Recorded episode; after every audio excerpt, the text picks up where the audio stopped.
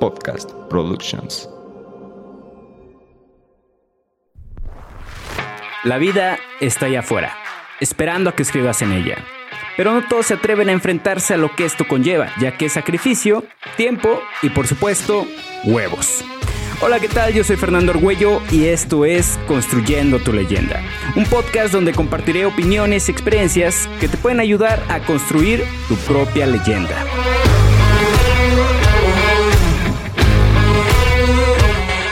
Tal? Bienvenidos a un nuevo episodio de Construyendo tu leyenda. Yo soy Fernando Argüello y en el episodio de hoy vamos a hablar sobre el tema de la motivación. Pero no quiero que sea como cualquier otro tema que puedas encontrar en un podcast o en YouTube sobre cómo mantenerte motivado o cuáles son las formas en las que puedes estar motivado o qué pasa si no estoy motivado. No. Este episodio lo quiero hacer un poquito diferente, ¿ok? Me quiero enfocar más bien en lo que hay detrás de la motivación, o más específicamente hablando, en la ciencia detrás de la motivación, ¿vale? En este episodio te explicaré cuál es el proceso neurobiológico que ocurre en el fenómeno llamado motivación, para que de esta forma puedas entender desde un contexto el cómo funciona y el cómo puedes, ahora sí, Aplicar todos los tips de motivación que logres escuchar en cualquier otro lado, pero ya desde una perspectiva lógica, desde un entendimiento, desde una conciencia, ¿vale?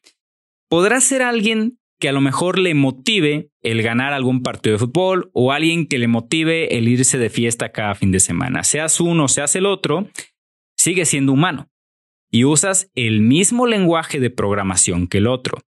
Y el proceso que ocurre de forma interna es prácticamente el mismo. Y si logras dar con aquellos componentes que ocupas para alimentar dicho proceso, entonces, ahora sí llegó el momento de estar motivado, ¿vale?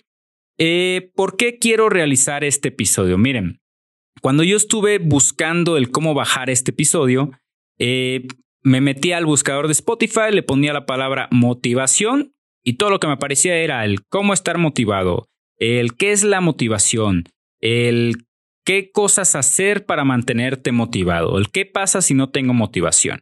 Eh, cuando me metí a YouTube ponía la palabra motivación y lo mismo. Prácticamente todo mundo busca el cómo estar motivado, pero nadie busca el cómo ocurre la motivación, ¿ok? Cómo a nivel fisiológico, neurológico, biológico, como lo quieras ver, cómo es que ocurre la motivación, ¿vale?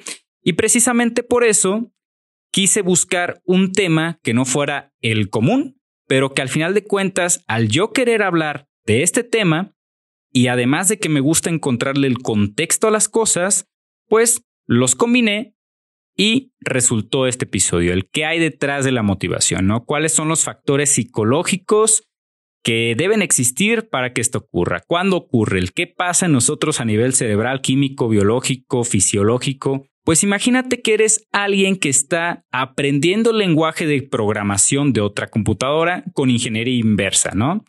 Cuando descubres su lenguaje de programación, entiendes a la perfección cómo esta funciona es prácticamente lo mismo a nosotros. Cuando aprendes cómo funciona tu propia programación, cómo funcionan tus propios procesos internos, eso también es autoconocimiento.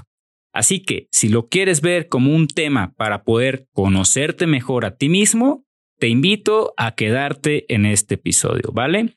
Así que primero, para todos estar en el mismo canal, vamos a definir qué es la motivación. Pero la forma en la que yo la quiero definir es a través de la etimología. Un pequeño paréntesis, yo los invito a que busquen las raíces de las palabras, la etimología de las palabras, porque muchas veces utilizamos palabras, una, sin saber siquiera qué significa, y dos, podemos tener un concepto que no es lo mismo que definición y que al final ni siquiera es lo mismo que el origen de la misma palabra. Así que los invito a investigar el origen de ciertas palabras. En este caso, vámonos con motivación. Motivación viene de motivo, la cual viene del latín motivus, que significa movimiento. Luego tenemos el sufijo sion, que viene de acción, que a su vez viene del latín actus, que significa llevar a cabo. Por lo tanto, podemos definir motivación como llevar a cabo un movimiento. Una de las definiciones que más me gustaron fue propiciar un movimiento por medio de la acción. También encontré otra definición que me gustó y es que la motivación es la causa de la acción, ¿vale? Así que ya sabemos que entonces motivación es llevar a cabo un movimiento, ¿ok? Propiciar un movimiento por medio de la acción. Ahora, profundicemos un poco más en este concepto. Un par de científicos llamados Richard Ryan y Edward Deci formularon la teoría de autodeterminación, la cual tiene su enfoque en la motivación y nos plantea que la motivación tiene dos tipos, entre tantos. De acuerdo a la razón o la meta de dicha motivación, podemos encontrar la motivación intrínseca o la extrínseca. La intrínseca es aquella que nace del interior de la persona, que es impulsada por recompensas internas como la satisfacción del logro, ¿vale? O sea, aquella que nosotros mismos nos imponemos por lograr algo por satisfacción personal. Y luego viene la extrínseca, que a diferencia es impulsada por recompensas o castigos, ojo, externos, como un aumento de salario o la típica frase de si no entregas el trabajo mañana, estás despedido. Y un punto muy importante es que la motivación es diferente de una persona a otra. Así como uno los puede motivar más los, eh, los factores intrínsecos, Habrá otras que respondan mucho mejor ante factores extrínsecos, ¿ok? Y aquí nuevamente hago hincapié en el episodio anterior. Hasta en la motivación somos totalmente diferentes, ¿ok? Lo que te motive a ti no necesariamente va a motivar a otra persona, ¿va? Así que bueno, ya definimos lo que es motivación. Ya vimos que existen distintos tipos y que será diferente para cada persona, pero ahora vámonos a lo que va a ser similar en todos y es la parte de la programación, al cómo está programada nuestra mente para responder ante ciertos factores, los cuales van a dar como resultado el fenómeno llamado motivación. Y todo parte desde algo llamado atención. ¿Cuántas veces te has puesto a intentar crearte el hábito de leer un libro y tu mente ha sido incapaz de concentrarse. Tu mente se desvía con pensamientos u otros estímulos, estímulos externos. Yo levanto la mano porque a mí me ha pasado. Me ha pasado que he intentado ponerme a leer, sin embargo, mi mente está pensando en otras cosas o de repente ya llegó una notificación en el celular, me distraigo, de repente ya había el perro, volteo a verlo, etc. Bueno, todo esto tiene su origen en algo llamado alternancia de la atención, ¿vale?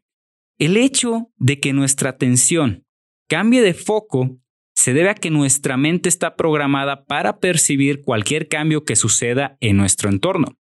Esto es para poder detectar posibles amenazas o recompensas, ¿ok? Así que, como puedes ver, es nuestro cerebro realizando su función principal, que es garantizar nuestra supervivencia, ¿vale? Ahora, vámonos con la memoria. La memoria es prácticamente la base del aprendizaje. Y algo que debes de saber es que sin atención no hay memoria. Pero, ¿cómo podemos mantener nuestra atención en algo específico cuando continuamente estamos pensando o hay factores externos que nos impiden mantener el enfoque? Bueno, es aquí donde entra la motivación. Dentro de los procesos cognitivos de aprendizaje hay algo llamado dispositivo básico de aprendizaje o también llamados procesos cognitivos básicos, que son aquellas condiciones de nuestro organismo necesario para llevar a cabo un aprendizaje cualquiera. ¿Ok? Y la motivación es uno de estos dispositivos básicos de aprendizaje que desempeña prácticamente un papel importante en dos dispositivos, la atención y la memoria. ¿Ok? Luego viene el proceso cerebral de la motivación, al cual le vamos a llamar circuito motivacional. Y ya vas a ver por qué. Cuando este ocurre, se genera un neurotransmisor del cual muchos hemos escuchado hablar, llamado dopamina. Y este se puede decir que es el responsable, ojo aquí, de que podamos mantener nuestro foco de atención por mayor tiempo y que los aprendizajes se fijen en nuestra memoria a largo plazo, ¿ok? Es la que nos va a hacer mantenernos ahí por un tiempo prolongado y que además va a hacer que lo que sea que estemos haciendo se grabe como en piedra en nuestra memoria a largo plazo, ¿ok? Así que neurológicamente hablando, más bien neurobiológicamente hablando, la motivación no es la responsable de captar nuestra atención, sino de mantenerla sostenida en el tiempo. Ajá, muy importante. Si damos unos pasos atrás a la definición de motivación, es la causa de una acción. Si nosotros llevamos a cabo una acción y comenzamos a generar movimiento con esta, la motivación será entonces la que nos permita mantener el foco de atención por mayor tiempo en dicha acción. ¿Y cómo se logra esto? Bueno, a nivel sistema y programación, nuestros sentidos son la forma en la que nuestro cerebro percibe el exterior. O sea, cuando nuestros ojos, nariz, oído, tacto perciben un estímulo, se manda una señal. Esta señal primero llega a un filtro.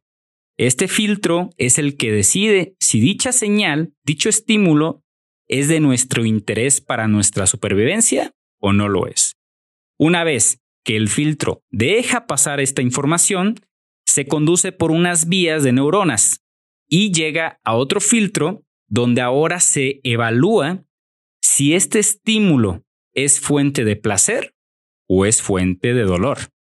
Si es fuente de dolor, se va a rechazar y se va a desviar a nuestra memoria de largo plazo para evitar futuras acciones similares que nos puedan provocar estímulos similares, ¿no? Es por esta razón que no metemos las manos al fuego. Ahora, si se detecta que es un estímulo de placer, entonces la señal es enviada por otro canal y continúa su camino hacia el núcleo central donde se libera dopamina llamado núcleo accumbens, ¿ok? Quiere decir que si el estímulo que estamos percibiendo, número uno, es de interés para nuestra supervivencia y número dos, nos va a provocar placer, se le manda al lugar donde se genera la dopamina, ¿vale? Una vez aquí, esta señal se va a empapar de este neurotransmisor, o sea, de dopamina, y esto va a generar la producción de otros neurotransmisores llamados noradrenalina y adrenalina, de la cual también hemos escuchado hablar quienes son los responsables de que llevemos a la acción desde nuestras áreas motoras, o sea, son las encargadas de que nos movamos, ¿ok? Para recibir dicho placer o evitar dicho dolor, ¿vale? Todo este proceso hace que cuando la señal llega a nuestros lóbulos frontales, los cuales analizan la información de forma racional, la adrenalina y la noradrenalina van a actuar como un combustible la cual va a mantener nuestra atención por más tiempo y hará que no sintamos que nos estamos esforzando por mantener dicha atención, porque el mantener una atención sobre algo que nos parece aburrido es muy cansado. La dopamina, como ya se los mencioné anteriormente, va a ayudar a que este estímulo se guarde en nuestra memoria a largo, a largo plazo, alterando incluso nuestra percepción del tiempo. Es aquí donde ocurre que hay actividades que solemos hacer y cuando nos metemos tanto en lo que estamos haciendo, hay veces que perdemos la percepción del tiempo, ¿ok? Las horas parecen minutos y es cuando entramos en estado de flow o de momentum o que ya agarraste inercia, como le quieras llamar, ¿ok? Una vez que se realiza dicha, eh, acción y se recibe la recompensa o el placer en este caso, se va, a obtener, eh, se va a obtener una sensación de relajación producida por otro neurotransmisor llamado serotonina, la cual va a favorecer a la razón sobre la emoción. Es en este momento donde otra vez nuestro lóbulo frontal vuelve a realizar su acción primaria, que es decidir lo que es lógico. Anteriormente decidió que era lógico realizar una actividad que nos iba a generar placer. Es lógico. ¿vale? Pero ahora es donde entra la razón sobre la emoción y es donde comenzamos a calmarnos y nuevamente llegamos a un estado, vamos a llamarle normal.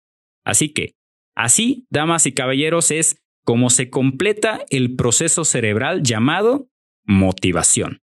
Todo parte desde un estímulo, desde una acción, esa acción genera un estímulo en nosotros. Cabe aclarar que la acción es percibida por nuestros ojos, eh, nuestro olfato, nuestro tacto, nuestro oído. Se genera una señal que primero pasa por un filtro. Ese filtro decide si, si es de interés para nuestra supervivencia.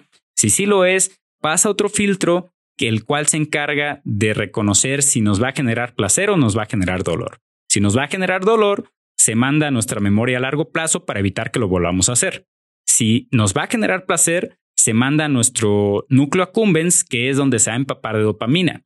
Empapándose de dopamina, se van a generar noradrenalina y adrenalina, y que una vez que llegue esta señal a nuestro lóbulo frontal, donde debemos de tomar una decisión de forma racional, pues esto va a actuar como combustible. El hecho de que esté empapado de estos neurotransmisores va a funcionar como combustible, lo cual nos va a llevar a la acción, nos va a ayudar a mantener el enfoque por más tiempo y la dopamina va a hacer que se nos quede grabado a nuestra memoria a largo plazo, ¿vale? Así que tú podrás decirme, ok Fernando, ya te capté, gracias por enseñarme cómo funciona la motivación en nuestros cerebros, pero igual sigo sin estar motivado para salirme a correr. Bueno, si me dices esto, entonces quiere decir que no me prestaste atención. Si me prestaste atención, quiere decir que entendiste que la motivación no es la causante de la acción, sino al revés. No es estar motivado para salirte a correr, es salirte a correr para llegar a la motivación. El alcanzar el objetivo de correr los kilómetros que quieras correr va a generar en ti una satisfacción por haber alcanzado el logro. Y al todo esto guardarse en nuestra memoria a largo plazo va a generar que con el tiempo lo vayas considerando como algo de placer más que un esfuerzo, y cuando logres esto, entonces felicidades porque habrás generado el hábito de salirte a correr. Pero recuerda que la motivación no es la misma para todos. Habrá quienes se identifiquen más con aquellas intrínsecas, o sea, que te propongas metas personales, y otras extrínsecas, donde alguien más o un factor externo te va a dar una recompensa o un castigo, ¿vale? Y que al no ser la misma la motivación para ti que para mí, a mí se me va a facilitar más, por ejemplo, crearme el hábito de salirme a correr porque es algo que llevo haciendo por años, que me gusta y que yo mismo me impuse, ¿vale? Pero no necesariamente va a ser lo mismo para ti. Quizá para ti ni siquiera es el correr, es la natación o a lo mejor ni siquiera es un deporte, qué sé yo, tú tienes que descubrir, ¿ok? Y bueno, todo lo que te vine a decir, ¿de qué te sirve?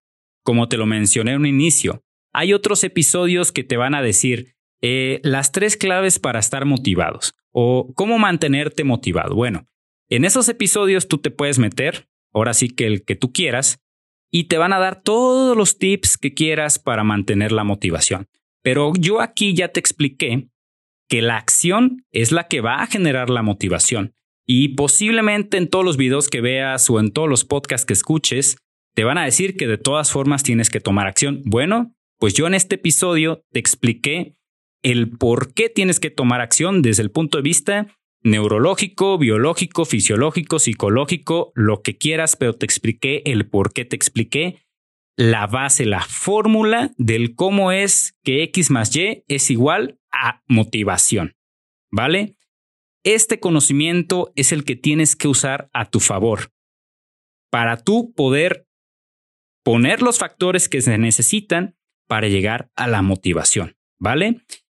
Y algo que te quiero decir es que esto no lo estudié, lo investigué. Y así como dice el tráiler de este podcast, no me creas ni hagas nada de lo que aquí te digo que hagas. Quiero que crees tu propia opinión de las cosas y hagas tu propia investigación. Y si quieres los enlaces de donde yo saqué la información, me los puedes pedir. Me encuentras en Instagram como arroba guion bajo Ferargüello, en TikTok como Ferargüello y en YouTube como Fernando Argüello. Y si crees que este episodio le puede servir a alguien, compárteselo. Si es la primera vez que me escuchas y te gustó el episodio, te, te invito a que le des seguir en Spotify para que no te pierdas de nuevos episodios. Y donde sea que me estés escuchando, si lo crees razonable, regálame tu calificación. ¿Sale, vale? Entonces nos vemos y nos escuchamos en el siguiente episodio. Bye.